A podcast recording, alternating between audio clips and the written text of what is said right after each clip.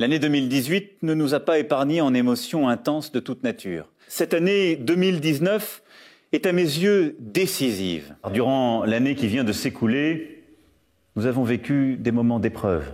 La décennie qui s'ouvre peut être la nôtre. Oui, cette année 2020 a été difficile. Que 2021 soit une année heureuse pour chacune et chacun. À nouveau, cette dernière soirée de l'année est marquée par l'épidémie et les contraintes renforcées qui pèsent sur notre quotidien. 2022 sera l'année de tous les possibles. J'ai une idée de début d'année. Et si on arrêtait de se souhaiter la bonne année à tout va?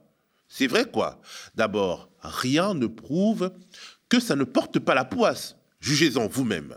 31 décembre 2019, on se souhaite la bonne année. Certains vont même faire les oeufs sur les Champs-Élysées. Et puis, paf En Chine, un mystérieux virus de la même famille que le SRAS a déjà contaminé 45 personnes, un chiffre beaucoup plus important selon des scientifiques. Une épidémie qui inquiète, d'autant plus que le nouvel an chinois approche. Le virus pourrait se propager à l'étranger. 31 décembre 2021, on remet le couvert et paf Des éclairs de feu dans la nuit. Des explosions. Ce sont ces bruits sourds d'un autre temps qui ont réveillé les Ukrainiens. Une pluie de frappes ciblées. Dans la voix de cette femme qui filme, on entend la stupéfaction, la terreur aussi. La Russie vient de déclarer la guerre à l'Ukraine. Coïncidence? Je ne crois pas. Non, mais plus sérieusement, rien ne se passe vraiment le 31 décembre. Aucune page ne se ferme, aucune ne s'ouvre. On continue juste ce qu'on avait commencé avec quelques kilos en plus et beaucoup d'euros en moins.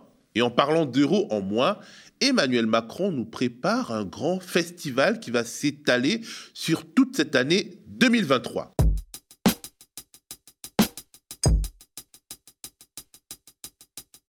Je ne sais pas pour vous, mais moi j'ai vraiment été tenté de passer mon réveillon devant LCP pour surveiller, au moins d'un œil.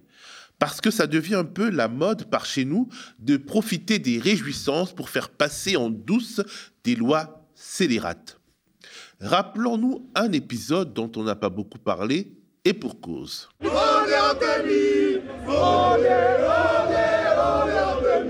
Vous n'y êtes pas? Explication.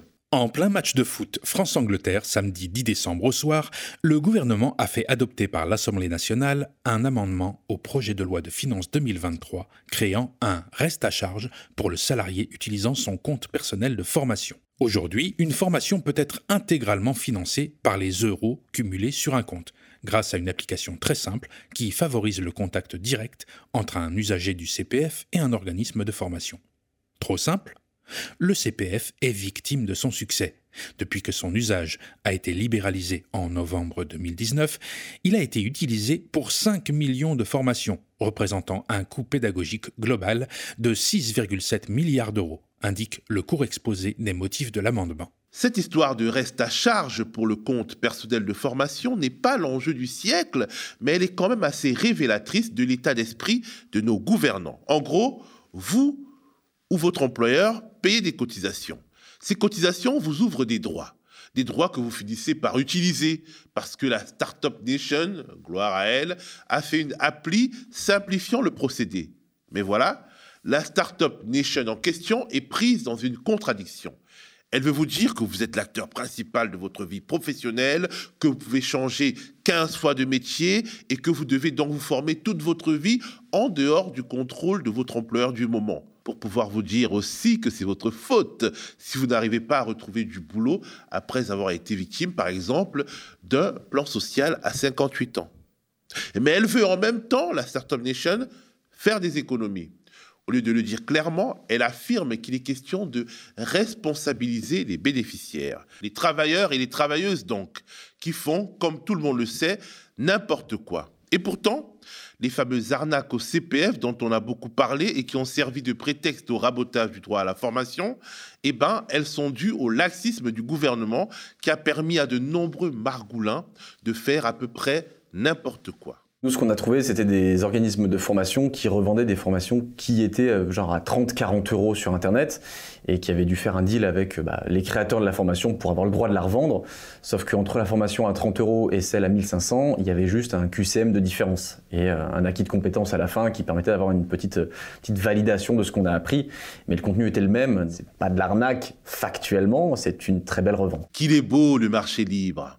Mais au fait, Comment le gouvernement a pu référencer ça La réponse du directeur de la formation professionnelle et des compétences à la Caisse des dépôts et des consignations est, comment dire, emblématique. La première personne qui porte une responsabilité dans la régulation, c'est celui qui achète. Et puisque vous êtes trop con pour différencier dans un catalogue officiel des formations de qualité et des formations portées par des escrocs, bam Vous allez passer à la caisse. Vous allez payer pour nos manquements. On a un gouvernement de pervers narcissiques. Je vous l'ai dit, dans la France de Macron saison 2, il faut se méfier des moments de réjouissance. Le vendredi 23 décembre, dernier jour ouvrable avant la fête de Noël, alors que les Français sont dans la fièvre des dernières courses, le gouvernement envoie aux partenaires sociaux son projet de décret sur la réforme de l'assurance chômage, une bombe sociale, un coup de poignard jusqu'à 40% hein, de baisse de durée d'indemnisation. Alors ça, ça se passera en cas de période de chômage bas qui a été fixée à moins de 6%. Ça aussi, c'est la nouveauté euh, de euh, ce vendredi, 6% de taux de chômage. Euh, donc ça veut dire que pour une durée initiale d'indemnisation de, 24 mois, eh bien là, le chômeur ne bénéficierait des allocations que pendant 14 mois. Autre cas de figure, le taux de chômage qui se situe entre 6 et 9%. cette fois-ci, c'est ce qui était attendu. Hein, la durée d'indemnisation baisse de 20 25%. Donc pour une durée euh, d'indemnisation euh, de 24 mois, on passe à 18 mois. Et puis au-dessus de 9%, eh bien pas de changement euh, dans la durée d'indemnisation. Donc trois situations hein, selon la bonne santé de l'économie. Là, on en était à un peu plus de 7% de taux de chômage au troisième trimestre. En l'état actuel de la situation, la durée d'indemnisation maximale passera de 24 mois à 18 mois. Mais au fait, qui compte les chômeurs? Est-il possible d'arriver aux fameux 6% et aux 14 mois maximum d'indemnité chômage? Disons que Pôle Emploi, placé sous la tutelle du ministère de l'Emploi, a peut-être une botte secrète dans sa gibecière. Que nous apprend Mediapart? Que le nombre de radiations à Pôle Emploi bat des records. En novembre 2022, 58 100 personnes ont ainsi été radiées. Un record depuis 1996 date de début des statistiques du chômage. Sur un mois, la hausse atteint 19%, soit 9400 radiés supplémentaires par rapport à octobre, selon les chiffres mensuels communiqués mardi 27 décembre par la DARES, l'Institut statistique du ministère du Travail. Et comment cette inflation de radiation s'est-elle produite? Selon des chiffres bruts que Mediapart a pu consulter, la majorité, 68%, des radiations de 2022 ont été prononcées en raison d'une absence à une convocation. Manquer un seul rendez-vous à Pôle emploi conduit à une privation d'un mois d'allocation. Ce motif de radiation a toujours été le premier de la liste. Fait nouveau, en revanche, les sanctions pour insuffisance de recherche d'emploi soit un mois de radiation, représente désormais 10% du total des radiations, contre 5% les années précédentes.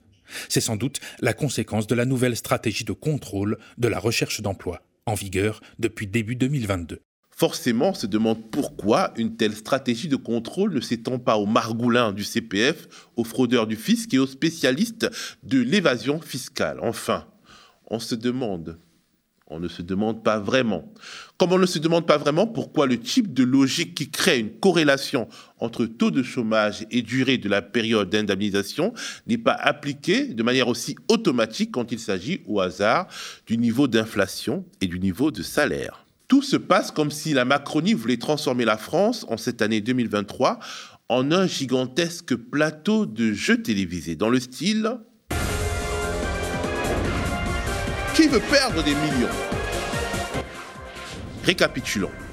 En 2023, l'augmentation du tarif d'électricité sera, nous dit-on, plafonnée à 15%. En gros, on aura des factures qui vont flamber de 15% pour les ménages. Les ménages au tarif réglementé. Pour les autres et pour les petites entreprises, y compris les boulangeries et les boucheries, ben, ce sera un peu open bar. On parle de factures multipliées par 4,5, voire par 10. Pour les factures de gaz, ce sera pire. Augmentation de 15% en janvier et sans doute une deuxième augmentation après le 30 juin et la fin des tarifs réglementés. À la pompe, la fin de la ristourne de l'État a entraîné depuis hier une augmentation de 10 centimes par litre dans les stations-service hors Total Énergie et de 20 centimes par litre chez Total Énergie. En février, possible hausse du gasoil vu que l'Union européenne cessera d'en importer de Russie. Et si on parlait du prix des transports en commun 84 euros, c'est le montant que vous devrez maintenant payer pour votre passe Navigo en Ile-de-France. C'est une hausse de 12% qui ne passe pas très bien en période d'inflation, mais aussi alors que les transports publics se détériorent. Alors aujourd'hui, devant le Conseil régional, il y a des usagers et des élus qui manifestent leur mécontentement. C'est inadmissible. On prend vraiment les gens pour du bétail. Le plus inquiétant, le plus crucial, c'est l'inflation alimentaire, celle qui touche surtout les foyers les plus pauvres. Même si les mauvaises langues affirment non sans raison qu'il en profite un peu pour faire de la pub gratuite en mode ⁇ Je suis le patron du pouvoir d'achat ⁇ que nous en dit Michel-Édouard Leclerc Il y a à peu près 10% euh, de hausse moyenne sur l'ensemble du chiffre d'affaires, dont 14% sur l'alimentaire à peu près. Mmh. Euh, et juste ce que je viens vous dire, c'est que vous savez qu'on est rentré dans une période de négociation on reçoit des nouveaux tarifs pour 2023 et ça remet la gomme, quoi. C'est, ça va être chaud puisqu'il n'y a rien en dessous de 10% dans les demandes. Mhm. Si on acceptait, j'avais dit d'ailleurs euh, ici euh, sur BFM aussi, que si on avait accepté toutes ces hausses, euh, ce serait un tsunami. Les temps sont durs. Mais comment peut-on, en ces temps incertains, où rien de stable ne semblait émerger de la scène internationale, avoir pour seule et unique priorité d'imposer à un peuple qui très majoritairement n'en veut pas une réforme des retraites dont le seul et unique résultat sera une baisse franche des pensions et qui pourrait bien être la goutte d'eau qui fait déborder le vase. Hypothèse 1, le déni. Emmanuel Macron s'est rêvé en Thatcher français, en héritier victorieux de toute une génération de politiciens français qui se sont donnés pour mission de normaliser le pays des Gaulois réfractaires et de le soumettre à la loi d'airain du néolibéralisme et de la fameuse mondialisation heureuse. Il exerce le pouvoir dans une période où toutes les certitudes de l'après-guerre froide sont remises en cause et où de nouvelles urgences apparaissent. Mais il n'en démord pas. Il sera celui qui a réussi là où Chirac, Sarkozy ou Hollande ont échoué. Hypothèse 2. Le calcul cynique. Il peut se dire qu'au fond, l'inflation galopante, c'est-à-dire l'appauvrissement accéléré de plusieurs dizaines de millions de Français, est une opportunité. Il peut se convaincre qu'au fond, des femmes et des hommes déjà subdivisés en auto-entrepreneurs, salariés précaires, demandeurs d'emploi et salariés en CDI, qui en plus luttent au quotidien pour faire bouillir la marmite, n'auront ni les ressources financières ni l'énergie pour organiser une grève de longue haleine dans une telle période.